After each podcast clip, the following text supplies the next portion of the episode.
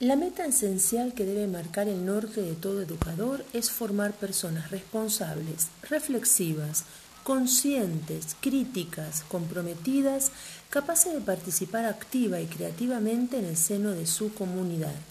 Para lograrlo debemos asegurar la educación integral de las nuevas generaciones. Esto implica abandonar los viejos modelos educativos en los que se priorizaba la transmisión de contenidos y adoptar otros que también se ocupan del desarrollo de competencias y de la formación en valores. Durante mucho tiempo se entendió que la ciencia era algo ajeno a la cultura. Esta postura hoy es insostenible.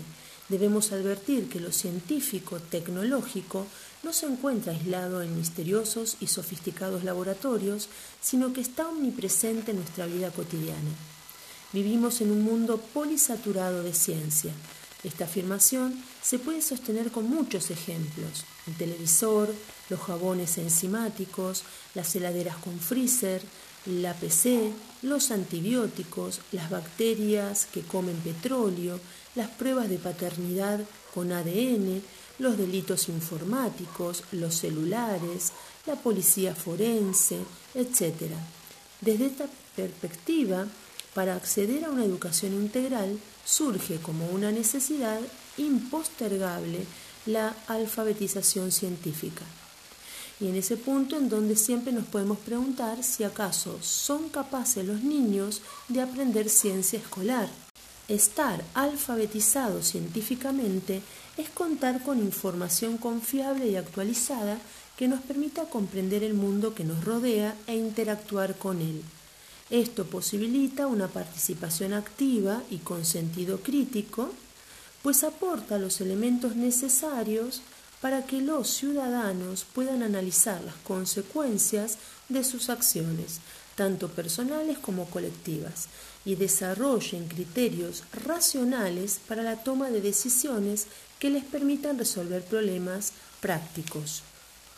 También esta alfabetización científica implica la comprensión del impacto que la ciencia y la tecnología generan sobre la naturaleza y la sociedad, sus posibilidades, sus limitaciones y la interacción permanente que mantienen con la política y la economía.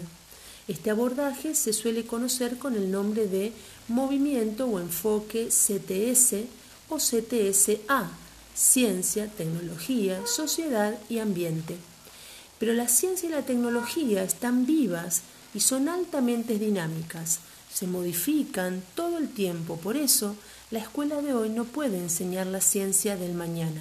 De aquí se desprende que una condición sine qua non para cumplir con este propósito es la educación permanente, la educación constante, cada individuo, además de alfabetizarse durante su trayectoria escolar, deberá hacer evolucionar sus propios modelos de conocimiento científico a lo largo de su vida.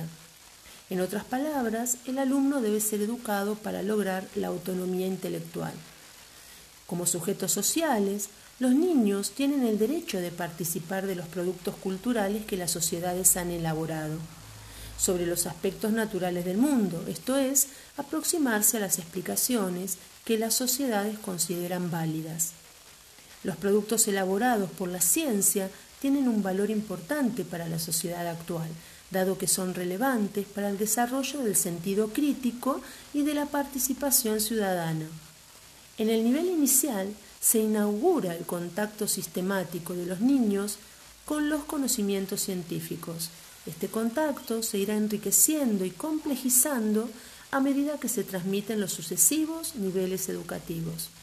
Tal vez comience sencillamente en el patio del jardín al intentar producir burbujas, a mirar a través de un prisma y encontrar el arco iris, al analizar cómo camina un perrito. Llegado a ese punto, creemos indispensable analizar la concepción de ciencia que lamentablemente subyace en forma dominante en la práctica de la enseñanza de las ciencias naturales. Tradicionalmente se pensó en la ciencia como en un conjunto de verdades acabadas, absolutas e inapelables, ideas totalmente asépticas, es decir, libres de cualquier influencia o contaminación política, económica, social, religiosa o personal.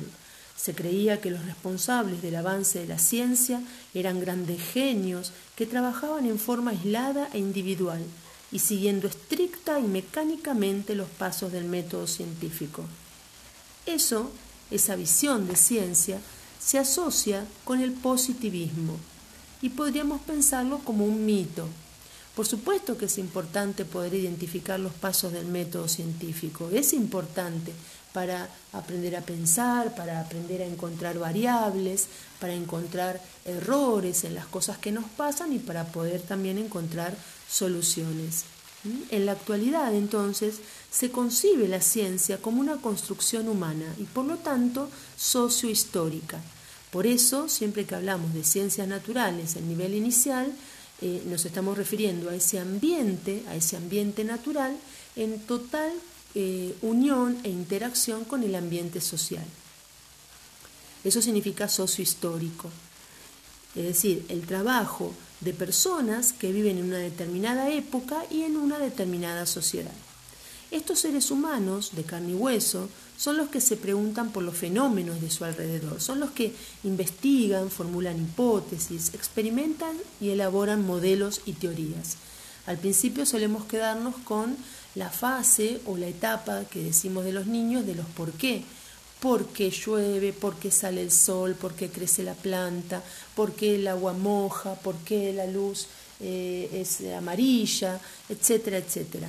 Esos porqués son los que inauguran, como decíamos hace un ratito, eh, el, conocimiento científico, el empezar a eh, buscar esas respuestas ¿sí? investigando, haciendo búsqueda bibliográfica y en los primeros años, por supuesto, eh, orientándolos nosotros, que somos los que vamos a trabajar con los niños chiquitos.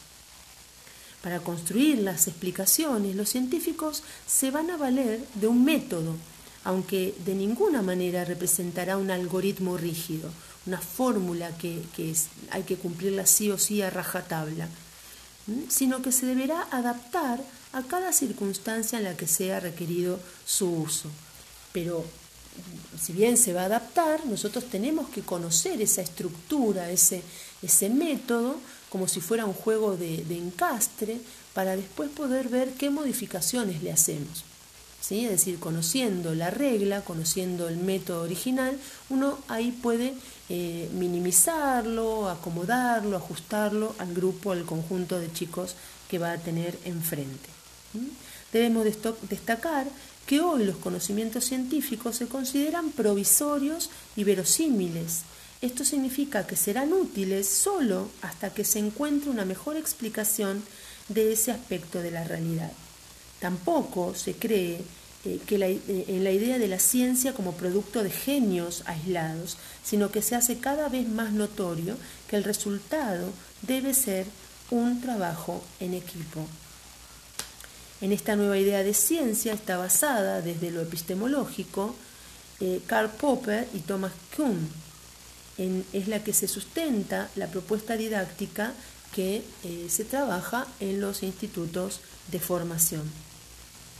Está nutrida desde lo psicológico por la teoría sociohistórica de Vygotsky y vinculada desde lo pedagógico con la teoría del aprendizaje significativo de Osubel. En definitiva, el énfasis ya no está puesto en transmitir solamente conceptos.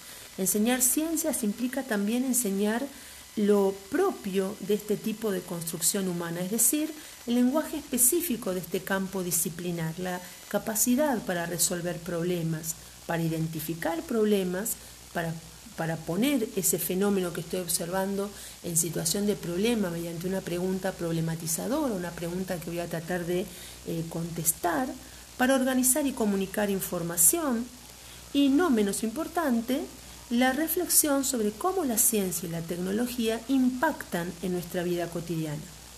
Es muy valioso rescatar uno de, de las necesidades de alfabetización integral que incluye también lo científico. Y para eso, una reflexión de Francesco Tonucci, que dice, una escuela que quiera ser realmente una escuela de todos y para todos, debe preocuparse por ofrecer a todo el mundo aquellas bases, aquellas motivaciones, aquellos modelos culturales imprescindibles para construirse un patrimonio de conocimiento, de habilidades y de competencias. Es decir, eh, construir entre todos lo que luego va a ser de absoluta necesidad.